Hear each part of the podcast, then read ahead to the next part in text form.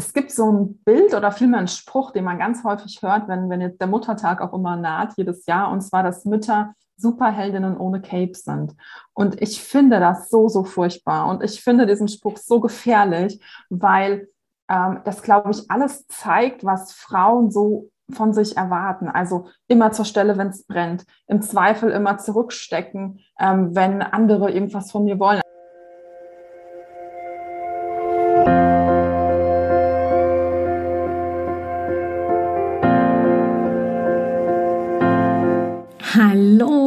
Herzlich willkommen bei Loslassen und gemeinsam wachsen, deinem Podcast rund um bewusste und bedingungslose Elternschaft. Mein Name ist Manuela Festel, ich bin Mama, Mutmacherin und vor allem Mentorin für achtsame Kommunikation und gewaltfreie Konfliktlösung mit Kindern. Und genau darum geht es auch hier in diesem Podcast. Ich zeige dir, wie du deinen Weg in eine bewusste, authentische und bedingungslose Elternschaft findest und Konflikte schließlich mit deinem Kind achtsam, respektvoll und gewaltfrei lösen kannst. Ganz ohne Schimpfen und Bestrafen. Bist du bereit? Na, dann lass uns loslegen. Hi, herzlich willkommen hier wieder im Podcast Loslassen und gemeinsam wachsen. Ich habe heute Alexandra Polunin bei mir. Alex ist Business Coach letztendlich. Sie hilft Frauen auf dem Weg in ihre Selbstständigkeit und ganz neu ohne Social Media. Ich habe sie hier im Podcast für mich und für euch interviewt zum Thema, wie sich Bedürfnisorientierung auszahlt, und zwar als Mama und als Unternehmerin. Alex wird berichten, welche Erfahrungen sie gemacht hat bei ihren Kundinnen, welche Erwartungen die Kundinnen so haben, was das mit den Bedürfnissen zu tun hat, wie ein selbstständiger Alltag ausschauen kann, wenn er bedürfnisorientiert ist und dann natürlich auch noch ganz viele ja, Live-Paradebeispiele von Alex selbst, nämlich darüber, wie sich Bedürfnisorientierung bei ihren eigenen Kindern auszahlt, wenn wir eben aufeinander schauen. Ich wünsche dir ganz viel Spaß bei diesem Interview. Alex, ich freue mich, dass du da bist. Sehr schön, dass ich dich hier bei mir in den Podcast Loslassen und gemeinsam wachsen einladen durfte und dass du auch gekommen bist und ja, deine gerne. Zeit zur Verfügung stellst. Ich habe mir gedacht, ich frage dich, ob du zu mir im Podcast kommen möchtest, denn die äh, Geschichte, die wahre ist ja, wir standen schon in Kontakt und dann hast du neulich auch so einen ganz schönen Blogartikel geschrieben, wo ich mir gedacht habe, so und jetzt, jetzt bist du dran, jetzt bist du fällig zu mir zu kommen. Ähm, äh, ja, Bevor ich loslege mit dem Thema, wie sich Bedürfnisorientierung auszahlt, also Mama sein, Unternehmerin sein, mag ich dich dazu einladen, dich mal ganz kurz vorzustellen, denn ich bin mir nicht sicher, ob dich alle meine Hörerinnen und Hörer kennen. Ja, sehr gerne. Also vielleicht erzähle ich mal, wer ich früher war und was ich früher gemacht habe. Wer ich früher war, genau. der, der ist spannend. Bevor ich dazu komme, was ich jetzt gerade mache. Also ich habe mich ähm, selbstständig gemacht, ähm, 2015, 16 so in dem Dreh und habe mich 2017 ähm, auf Pinterest spezialisiert. Das bedeutet, ich habe eine ganz lange Zeit Unternehmerin und ähm, Unternehmen beim Pinterest-Marketing unterstützt und ihnen dabei geholfen, mit Pinterest Traffic zu generieren. Also ich war so im ganzen Online-Marketing-Bereich ähm, tätig und habe dann mit dem Lockdown im März 2020 gemerkt, dass mich Social Media tierisch fertig macht, also richtig, richtig fertig macht. Und wir hatten die Kinder dann natürlich im Homeschooling zu Hause und ich kam einfach zu gar nichts. Und da hatte ich diese verrückte Idee, verrückt, weil das gegen alles irgendwie sich gerichtet hat, was man so geraten bekommen hat, ähm, nicht mehr so regelmäßig zu posten. Und dann habe ich das gemacht und habe festgestellt, dass gar nichts passiert ist, also nichts Schlimmes. Ich habe immer noch Kundinnen bekommen als Selbstständige, ich habe immer noch meine Kurse gelauncht und ein Launch war sogar viel erfolgreicher als mit Social Media. Und das war so wahnsinnig verrückt. Und äh, Menschen schrieben mir auch, als ich angefangen habe, darüber zu erzählen, das ist ja total erfrischend. Ich dachte, man muss immer Social Media nutzen, wenn man selbstständig ist, dass ich beschlossen habe, ähm, jetzt Selbstständige dabei zu unterstützen, eben Marketing ohne Social Media zu machen, was viele als unglaublich befreiend empfinden. Und auch weil das Thema bei dir ja auch Bedürfnisse ist, weil es viel eher halt genau. halt den Menschen ähm, entspricht. Also wenn ich auch Kinder habe und einfach mit mehreren Bällen jongliere, ist es für ganz viele Leute eine Erleichterung zu wissen, dass ich nicht jeden Tag online sein muss, wenn ich es nicht will. Ja. Genau. Total gut, weil es ist tatsächlich Bedürfnisorientierung. Mir ist gerade direkt eingefallen, ähm, dass eine Leserin auf Instagram mir geschrieben hat, ah ja, Instagram und Facebook ist Fluch und Segen zugleich. Mhm. Also ja, das wirklich auch genauso ist es ja. Also wir sind ja schon quasi auf unser Handy konditioniert. Wenn es mhm. bimmelt, dann sind wir da. Also unser Handy bestimmt schon fast, fast unser Leben. Und ähm, dass es Fluch und Segen zugleich ist, stimmt ja wirklich. Also auf der einen Seite der Fluch, dieses ständige, ich kann gucken, ich bin ständig verfügbar, ich lasse mich aber auch, und das ist wichtig, von den Eindrücken, die da kommen, stark beeinflussen werte mich dadurch vielleicht auch ab. Mhm. Das ist das, was, was ja oft passiert. So, oh Gott, die anderen, die sind erfolgreich. Bei denen ist immer ja. klassisch bei den Eltern, bei denen ist immer ein aufgeräumtes Zuhause, wenn ich in den Account reingucke und es ist immer alles perfekt und die erzählen mir, wie es toll sein soll und ich kriege es aber zu Hause nicht hin auf der einen Seite und auf der anderen Seite der Segen, nämlich sich verbinden zu können, leicht an Informationen ranzukommen. Ähm, es geht so einfach, ja. Ich kann so einfach Veränderungen letztendlich starten, weil einfach die, die Information ist überall verfügbar. Aber letztendlich, ja, Bedürfnisorientierung als Unternehmerin zu merken, oh nee, Social Media geht für mich gerade gar nicht, das stresst mich und Kinder zu Hause, du hast zwei, gell? 14 und ja, 10. Genau. genau, das heißt, du bist wirklich auch voll beschäftigt gewesen im Distanzunterricht hm. zu unterstützen und dann ist die Frage, wie geht's, wie kann das gestaltet werden? Genau. Und das heißt, äh, ja? Ja, ich bin eigentlich ähm, super happy jetzt mit dieser ähm, Umorientierung und vielleicht nochmal, mir geht es auch gar nicht darum, dass jetzt keiner mehr Social Media nutzen darf, sondern eher, dass sich ähm, Selbstständige auch entscheiden oder sich die Freiheit nehmen, sich zu entscheiden. Also, dass sie nicht sich zwingen lassen, obwohl sie merken, dass es gar nicht zu ihren Werten oder ihren Stärken oder ihren Bedürfnissen passt, sondern wirklich ähm, da vertrauen, dass sie schon den richtigen Weg für sich finden, wenn sie auf ihre Bedürfnisse achten. Also nicht anders als im Umgang mit Kindern und mit anderen Menschen im Grunde. Ja, ich einen coolen Blogartikel, den ich ja, ich habe ihn gelesen, Alex, und habe mir gedacht, jawohl, genau so ist es. Die Erfahrung, die ich auch mache, jetzt gar nicht eben aus dem unternehmerischen, aus der unternehmerischen Sicht, sondern letztendlich aus der, dem Konflikt Frauseins und Erwartungen, die Frauen schreibst da drin so schön, dass du mit deinen ähm, Mastermind-Frauen im Gespräch warst und dass letztendlich sie alle geklagt haben darüber, was sie alles machen sollen, beruflich. Also jetzt einfach nur die berufliche Ecke was sie mit den Social Media sein sollen, wie sie sich zu verhalten haben. Wie soll das alles gehen? Ich bin ja nebenbei auch noch Mama, war dann so quasi in der Tenor. Ich habe auch noch den Wäscheberg. Ich muss auch noch schauen, dass die mhm. Kinder satt werden. Ich habe auch noch Distanzunterricht. Ähm, ich will übrigens auch noch meine eigenen Bedürfnisse sehen. Ich bin auch noch Frau und ähm, Geliebte und äh, Partnerin. Also so dieses ganze Konstrukt Frau sein wie soll das gehen? Ja, Bedürfnisorientierung. Und du hast da so, so richtig ähm, ja, deine Wut letztendlich so ein bisschen rausgelassen, hast gesagt, ja, diese Erwartungen von außen, die machen uns eigentlich krank, die machen uns eigentlich mhm. kaputt, weil wir dann gerade nicht mehr bedürfnisorientiert sind. Wir sind dann nur noch gerichtet daran, welche Aspekte wir zu erfüllen haben, welche Erwartungen wir zu erfüllen haben. Das ist ja ein Thema. Das ist ja unabhängig davon, ob das jetzt die Unternehmerinnen, Selbstständige sind, sondern eben auch die Angestellten Frauen, die zu Hause sind. Diese Dauerbelastung und Dauererwartung von außen, die so erdrückend ist. Ja. Was, wie, wie, hast du das für dich hinbekommen? Du bist ja Unternehmerin und du kennst dich mit Bedürfnisorientierung aus. Wir kommen auch gleich noch dazu, ähm, wie, welche Erfahrungen du mit deinen Kindern gemacht hast, wenn man in diese Haltung hineinwächst. Ähm, was sind deine Erfahrungen da dazu auf positiver und negativer Seite bei dir und natürlich auch bei den Frauen, mhm. die du betreust? Es gibt so ein Bild oder vielmehr einen Spruch, den man ganz häufig hört, wenn, wenn jetzt der Muttertag auch immer naht, jedes Jahr, und zwar, dass Mütter Superheldinnen ohne Cape sind. Und ich finde das so, so furchtbar. Und ich finde diesen Spruch so gefährlich, weil ähm, das, glaube ich, alles zeigt, was Frauen so von sich erwarten. Also immer zur Stelle, wenn es brennt. Im Zweifel immer zurückstecken, ähm, wenn andere irgendwas von mir wollen. Also ich bin zum Beispiel als Teenie mit dieser ähm, Serie über Superman groß geworden und da musste natürlich seine äh, Handlung mit Loose Lane unterbrechen, um dann wieder die Welt zu retten. Also ich bin immer im Zweifel unwichtiger. Ich darf nie Schwäche zeigen. Ich muss immer stark sein. Und ich glaube, dieses Superheldinnen-Image, das haben die meisten Mütter oder, oder auch viele Frauen, dass sie quasi in jedem Bereich ähm, immer stark sein müssen und immer ähm, alles ähm, alleine machen müssen und alles perfekt machen müssen. Und ähm, ich glaube, das war für mich ganz, ganz wichtig zu verstehen, dass ich das eben nicht bin. Also, dass ich keine Superheldin bin, egal ob ich jetzt ein Cape habe oder nicht. Heute trage ich ein Cape. Heute trägst ein Cape. Hatte ich auch in Blau in meiner, in meiner Unternehmensfarbe. Genau. Ich bin heute gebrandet.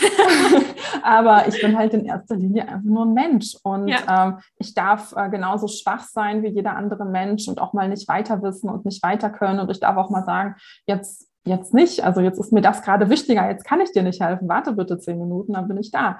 Also das sind ja. halt so Dinge, die ich glaube ich auch je älter die Kinder wurden, auch mir ja. immer erlaubt habe, mir zuzugestehen und auch so zu kommunizieren. Total gut. Wie ist es mit den Frauen, die du begleitest? Wie geht's denen? Ja, also ganz, ganz oft ist es so, dass, also ich habe eigentlich immer die ältesten Kinder, ich habe sehr früh angefangen und äh, die sind jetzt eben 10 und 14, aber ganz viele haben eben noch jüngere Kinder. Und das ist natürlich klar, dass mit jüngeren Kindern die Sache nochmal ganz anders aussieht. Also mit einem Baby kann ich halt nicht sagen, warte mal kurz, ja. Also äh, das kann ich halt mit einem 14-Jährigen gut machen. Ähm, insofern ist es bei denen eigentlich noch viel, viel extremer als bei mir gerade. Und ich empfinde meine Rolle eigentlich eher, dass ich sage, ähm, mach mal langsamer. Also ich gebe da nicht Produktivitätstipps, wie du auch mit Baby ein sechsstelliges Business aufbaust. Das ist absoluter Bullshit, ja, sondern ich sage, hey, chillax. Ja, also es ist ja. normal, dass du müde bist und es ist normal, dass du dich nicht konzentrieren kannst. Und vielleicht schreibst du den Newsletter nicht einmal die Woche, sondern einmal im Monat, wenn es gerade besser für dich passt, für deine Situation. Also ich sehe meine Rolle wirklich als ähm, nicht als Antreiberin, sondern als Entspannerin und zu sagen, jetzt mal durchatmen und ähm, ja, sich vertrauen, dass die richtige Zeit auch schon kommt.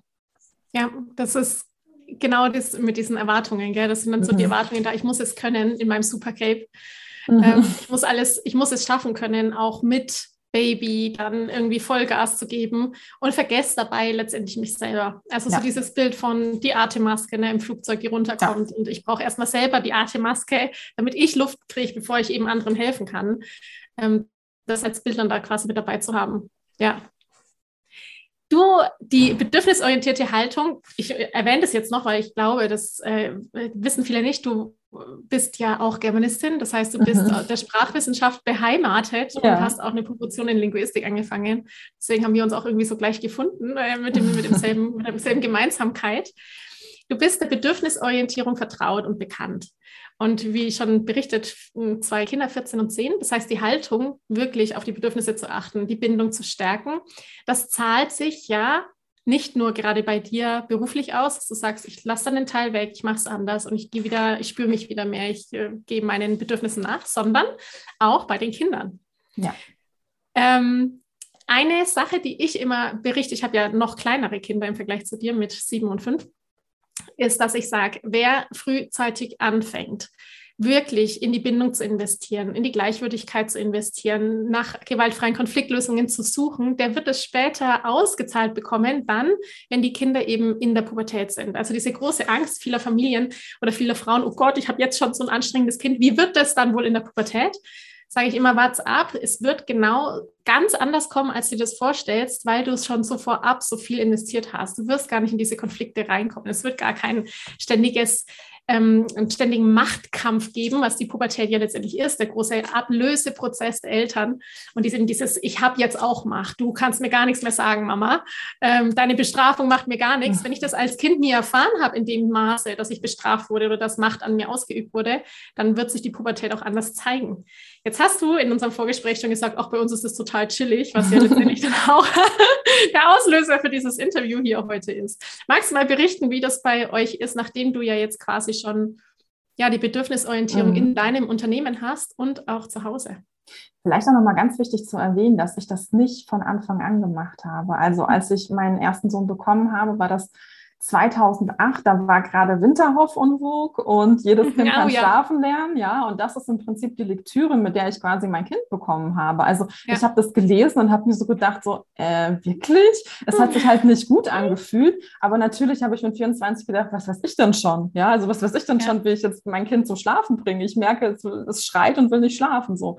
Und deswegen habe ich tatsächlich auch äh, gedacht, ja, er muss halt alleine im Zimmer schlafen oder muss alleine einschlafen und äh, habe mich jedes Mal schrecklich dabei gefühlt. Also vielleicht auch für diejenigen, die sagen, oh Gott, ich habe da jetzt die ersten drei Jahre das überhaupt nicht bedürfnisorientiert gemacht. Ja, ja. ich auch nicht. Also ähm, ich ja. habe es einfach nicht besser gewusst, beziehungsweise da war zwei, zweieinhalb und dann hatte ich tatsächlich so ein Schlüsselerlebnis mit ihm es war eigentlich so eine Nacht, wo ich super, super müde war und einfach auch nicht die Kraft hatte, da jetzt irgendein Programm durchzuziehen. Und ich gesagt habe, weißt du was, dann schlaf halt bei uns im Bett. Also dann machst du das jetzt halt. So. Und dieses Gesicht, das er dann auf einmal hatte, das werde ich nie in meinem Leben mehr vergessen. Diese Freude und dieses, oh, wirklich, ich darf bei dir sein. Und ich habe einfach nur gemacht, oh mein Gott.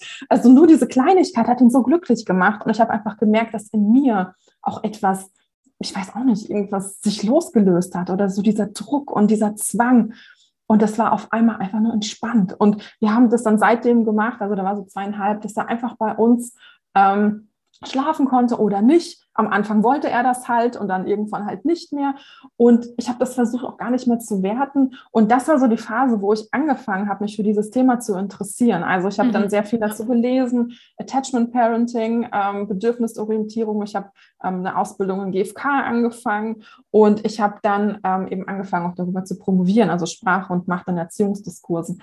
Und dann kam mein zweites Kind und natürlich war das am Anfang auch eine große Herausforderung. Und es ist auch nicht so, dass wir das immer perfekt hingekriegt haben. Aber ich glaube auch nicht, dass Kinder das brauchen. Ich glaube, was wichtig ist, ist so ein Gefühl, da gibt es Menschen, die mich ernst nehmen. Und das, was ich will und das, was ich brauche und das, was ich wünsche, das spielt eine Rolle. Und es muss nicht immer perfekt funktionieren und man darf auch mal Fehler machen, jetzt in Anführungsstrichen. Aber solange das Grundgefühl stimmt, dass man sich gegenseitig ernst und wichtig nimmt, ja. ähm, können das Kinder, glaube ich, super gut ähm, wegstecken. Das ist zumindest meine Erfahrung. Und ich weiß auch gar nicht mehr, wann der Zeitpunkt war. Ich glaube, als sie in die Schule gekommen sind, wo ich einfach gemerkt habe, dass mich das Thema gar nicht mehr interessiert. Aber nicht, weil ich jetzt wieder irgendwie gewalttätig bin, sondern weil es so selbstverständlich ist für alle, auf die Bedürfnisse zu achten, dass, wir, dass meine Energien einfach frei werden für andere Dinge. Also für meine Promotion oder für meine Selbstständigkeit. Wir müssen gar nicht mehr nach Konfliktlösungen ähm, suchen, sondern es ist irgendwie klar, dass wir uns gegenseitig zuhören. Und wenn es, wenn es mal nicht klappt, ist es irgendwie klar, dass wir uns da gegenseitig ähm, auch wieder verzeihen oder einfach darüber sprechen. Also das ist irgendwas in, in der Schulzeit war halt irgendwie so ein Punkt, wo es auf einmal sich gewandelt hat. Und weil du jetzt auch gefragt hast, wie es jetzt gerade ist, also wenn mich immer Leute fragen, oh, dein Sohn ist in der Pubertät, dann denke ich, ist er? Weiß ich gar nicht. Also ja, vom Alter her schon. Aber nee, habe ich gar nicht mitbekommen, weil, also der sagt dann halt auch solche Dinge wie, äh, ich bin jetzt müde, ich gehe jetzt schlafen, wenn es halt halb acht ist abends. Also da gibt es jetzt nicht mhm. irgendwie cool tun oder was auch immer. Oder der Kleine sagt dann eben, ja, ich komme nicht mit, ich will jetzt lieber alleine Lego spielen. Das ist halt vollkommen okay, weil er weiß, er muss sich da nicht zwingen, er muss da jetzt nicht ähm, gute Laune versprühen, weil alles, was er will, irgendwie alleine im Zimmer spielen ist und solche Sachen. Also ähm, es ist auf jeden Fall ein entspanntes Zusammensein, das sich auf jeden Fall lohnt ähm, da von Anfang an in Bedürfnisorientierung zu investieren. Voll schön. Das heißt, deine Kinder fühlen sich gleichwürdig und ja, gleichwürdig behandelt letztendlich. Also sie dürfen einfach sein in ihren Gefühlen und mit dem, was ist. Auf jeden Fall. Und ich finde auch, dass man das Ganze so mit also wir challengen uns ja immer so kreativ zu sein. Also du hast das Bedürfnis, ich habe das Bedürfnis, jetzt lass uns mal überlegen, wie wir das irgendwie erfüllen können. Also nicht so nach dem Motto, deins ist jetzt wichtiger oder meins ist genau. wichtiger, weil ich finde das genauso verkehrt zu sagen, ich ähm, Bedürfnisorientierung, aber nur die Kinder und ich nehme mich mhm. außen nee. vor, weil das ist ja genauso verkehrt, ja. Das ja, genau. bedeutet, dass wir uns gegenseitig in den Bedürfnissen einfach sehen und versuchen kreativ zu sein. Und ähm, es ist nicht leicht und es klappt nicht immer, aber ähm, manchmal schon. Ja. Und ähm, ja. Ach, das ist voll schön zu hören. ja, so ist es. es. die, die Aufgabe ist es tatsächlich, dass wir in die Kreativität zurückkommen. Ja, also uns auch. loslösen von dieser Idee, wie es sein muss. Das ist mhm. ja so mhm. das, was so, so schwer trägt. So, das macht man nicht und es muss irgendwie auf eine bestimmte Art und Weise erfüllt werden. Und was denken denn die Nachbarn? Da geht ja so eine ganze Schatulle an Glaubenssätzen auch auf ja, die wir in uns tragen, mhm. wie es richtig ist. Auch das ist jetzt eine Idee. Ja, es ist auf irgendeine Art und Weise richtig und auf die andere Art und Weise falsch. Mhm. sich davon zu lösen und zu sagen, nee, nee, Familie sein ist individuell und ich bin individuell und wir sind alle einzigartig. Und heute, jetzt in diesem Moment, haben wir diese Bedürfnisse und wie können wir das jetzt vereinbaren? Oder vielleicht auch nicht. Vielleicht ist es wirklich nur zu sagen, ich habe heute jetzt gerade keine Lösung. Ich weiß mir gerade auch nicht zu helfen. Pff, blöd gelaufen, ja, verdammt, jetzt warten wir einfach mal ab, vielleicht dauert es noch ein bisschen, bis die Lösung kommt. Also letztendlich die Bedürfnisse zu sehen, ja, dass die Kinder das sehen, dass alles, dass sie wahrgenommen werden und ja. ernst genommen werden mit dem, was ist. Ja, aber ich finde eben auch, also das empfinde ich auch als meine Aufgabe, meine Bedürfnisse so klar wie möglich zu kommunizieren. Also zum Beispiel ja. bei uns zu Hause spielt eine ganz große Rolle, ich bin halt die einzige Frau, spielt eine ganz große Rolle eben Menstruation, weil es mir halt ja. eben nicht gut geht. Und warum sollte ich meine Kinder nicht ähm, darüber aufklären, was passiert im Körper und was es vielleicht auch bedeutet, zu sagen, ich kann heute nicht, ich bleibe heute mal im Bett oder ich kann jetzt nicht kochen, mach du das mal oder ich habe heute keine Kraft dafür. Also warum muss ich immer über meine Grenzen gehen, wenn ein 14-jähriges Kind locker irgendetwas für sich kochen kann oder auch für die Familie, ja? Und ja. der Kleine, der kann zum Beispiel diese Pfannkuchen, äh, nicht Pfannkuchen, diese Rap Pizza machen, also Wrap in der Pfanne aufwärmen, ein bisschen Tomaten oder Käse drüber, das einmal zusammenklappen und dann schmilzt es und ist er total stolz, dass er für die Familie was gekocht hat. Also auch als, als genau. Frau kann man dann einfach auch so ja. seine ähm, dem Bedürfnis nach Ruhe und einer Pause ja durchaus kommunizieren. Also nicht wieder hier äh, stark sein wie eine Superheldin, sondern einfach auch äh, ganz klar sagen, heute kann ich nicht, jetzt gerade kann ich nicht, jetzt ist mir das zu viel. Das sollte ein ganz normaler Satz sein in der Familie ganz spannend, weil dieser ganz normale Satz hat ja ganz viel mit Loslassen zu tun. Mhm. Ja, ich muss ja dann loslassen von meinen Ängsten. Ich muss mhm. loslassen davon, dass ich glaube, jemand zu sein, der ich gar nicht bin. Also ich, es ist ein großer Entwicklungsschritt, diesen Schritt gehen zu können, von dem du gerade da erzählst, weil das sich da selbst so zu reflektieren und anzunehmen, zu sagen, ich kann heute nicht und ich bin trotzdem okay. Ja, es ja. ist völlig in Ordnung, dass ich heute aufgrund meines Zyklus aufgrund meiner Energie anders bin als gestern und dass ich nicht jeden Tag linear 150 Prozent gebe, sondern dass es Tage gibt, da kann ich nur 50 Prozent geben und es ist das Maximum und dafür habe ich wieder andere Tage mit 150 Prozent. Ja. Und das sich da so anzunehmen und es loszulassen von dieser Vorstellung, wie es sein soll, von dem, was mir andere gegeben haben, wie es sein soll, das ist so ein großer Schritt, Alex, der ist wirklich groß. Und es ist so wünschenswert, dass das möglich ist, dass wir da als Frauen vor allem wirklich auch mhm. und als Mütter mit all diesen, mit diesen Paketen, die wir da so mit uns mhm. rumtragen, uns selbst entlasten letztendlich, indem wir diese Vorstellungen loslassen, diesen Rucksack da mal anschauen ja. und die Steine rausnehmen.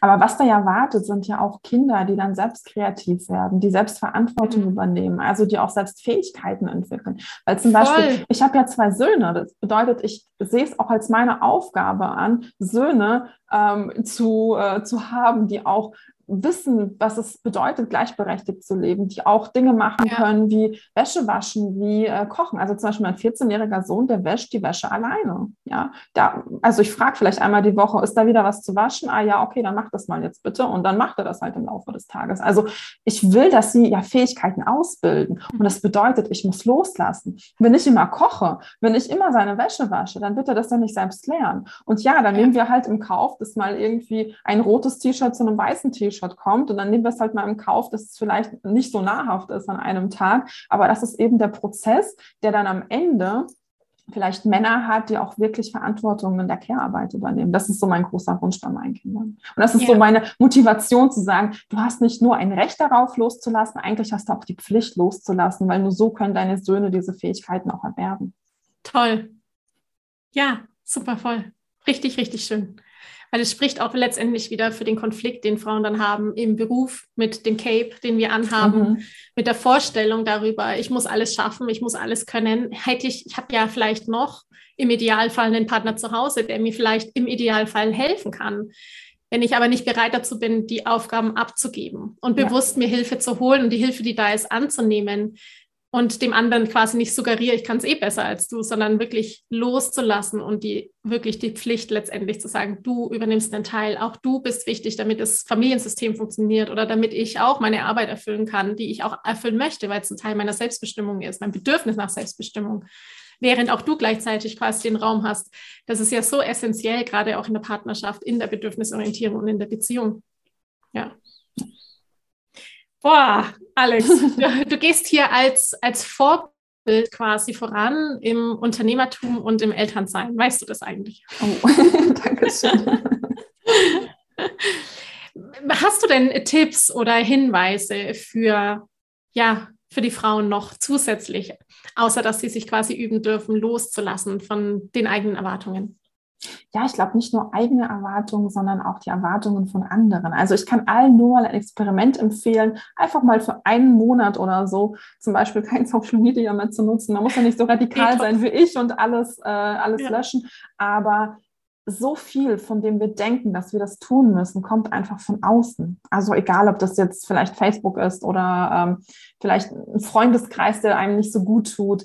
Ähm, und wenn man erstmal sich bewusst macht, was eigentlich von außen kommt und wer ich selbst bin und was mir wichtig ist, mhm. merkt man eigentlich relativ schnell, dass man einfach nur Dinge macht ähm, für den Schein oder fürs Ego oder für was auch immer, ja. Und das ist gar nicht das ist, was ich ähm, eigentlich will. Und was jetzt die Unternehmerin angeht, glaube ich, sind viele auch in dieser Hustle-Mentalität gefangen. Also Hustle and Grind, ja, ähm, das bedeutet immer busy sein, immer online sein, immer Zeugs machen, ähm, niemals ausruhen und noch nicht mal irgendwie ein Wochenende frei machen, weil man könnte ja dann auch einen Kurs in der Zeit ja. erstellen oder was auch immer.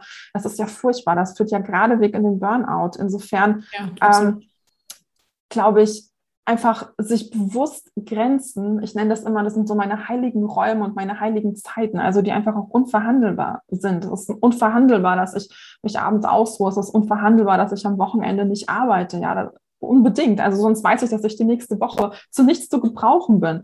Und ja. ähm, wenn ich aber jetzt so an viele meiner Kundinnen denke, die vielleicht auch frisch gerade Kinder gekriegt haben, die haben dann unter der Woche die ganze Last und die versuchen es immer abends und am Wochenende aufzuholen. Und dann ist mir die Frage, wie lange halte halt ich das denn durch? Also ja. irgendwann kommt ja der Punkt, wo ich einfach auch nicht mehr kann. Und deswegen, also diese Hustle-Mentalität, diese Produktivitäts- und Selbstoptimierungsmentalität, die ist Falle, so, Falle, es ist eine Falle. Ja, das ist so kritisch ja. einfach. Und wenn man das schafft, irgendwie zu reflektieren, auch kritisch zu sehen, ist, glaube ich, wäre schon sehr, sehr viel gewonnen. Also vielleicht mal ein paar konkrete Dinge zu sagen.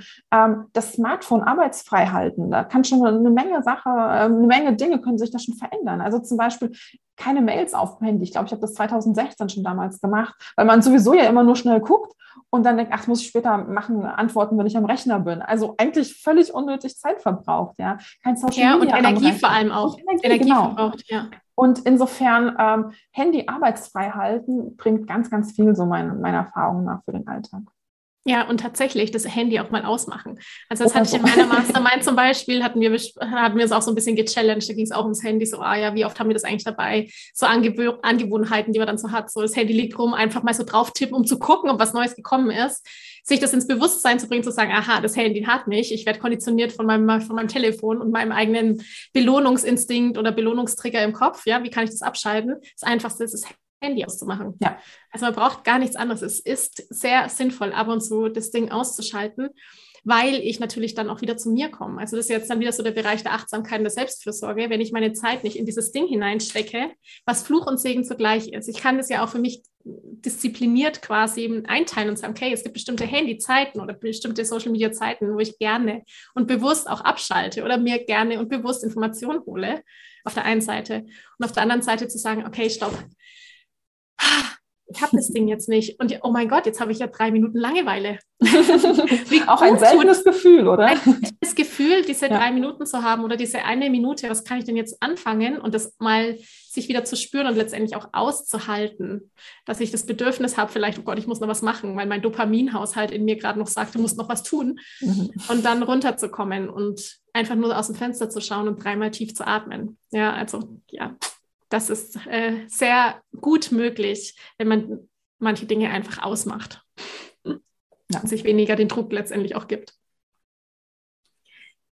Ja, liebe Alex, ähm, ich danke dir für deine Zeit, ja, für gerne. dieses Interview, für diesen Einblick, wie Bedürfnisorientierung sich letztendlich auszahlen kann als Mama, als Angestellte, als Unternehmerin, an dir, an dem Paradebeispiel. Und freue mich, dass du jetzt dann noch ein paar Minuten mehr Raum hast für dich selber und äh, die dann auch gut für dich nutzen kannst vielleicht. Vielen Dank. Und wir sehen und hören uns bestimmt bald wieder. Ich danke dir von ganzem Herzen, dass du dir heute Zeit genommen hast, diese Podcast-Folge anzuhören.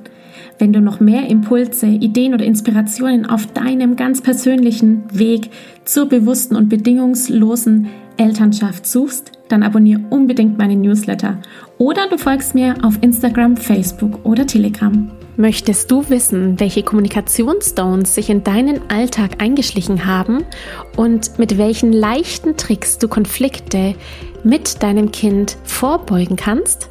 Dann hol dir mein kostenfreies E-Book. Du findest es unter sprachzeichen.de-40-Sätze. Wenn auch du mal eine Frage stellen möchtest, dann komm am besten auf meine Warteliste von Gemeinsam wachsen, meinem zwölfwöchigen Mentoring-Programm von der Wut zu Respekt und liebevollen Eltern-Kind-Kommunikation.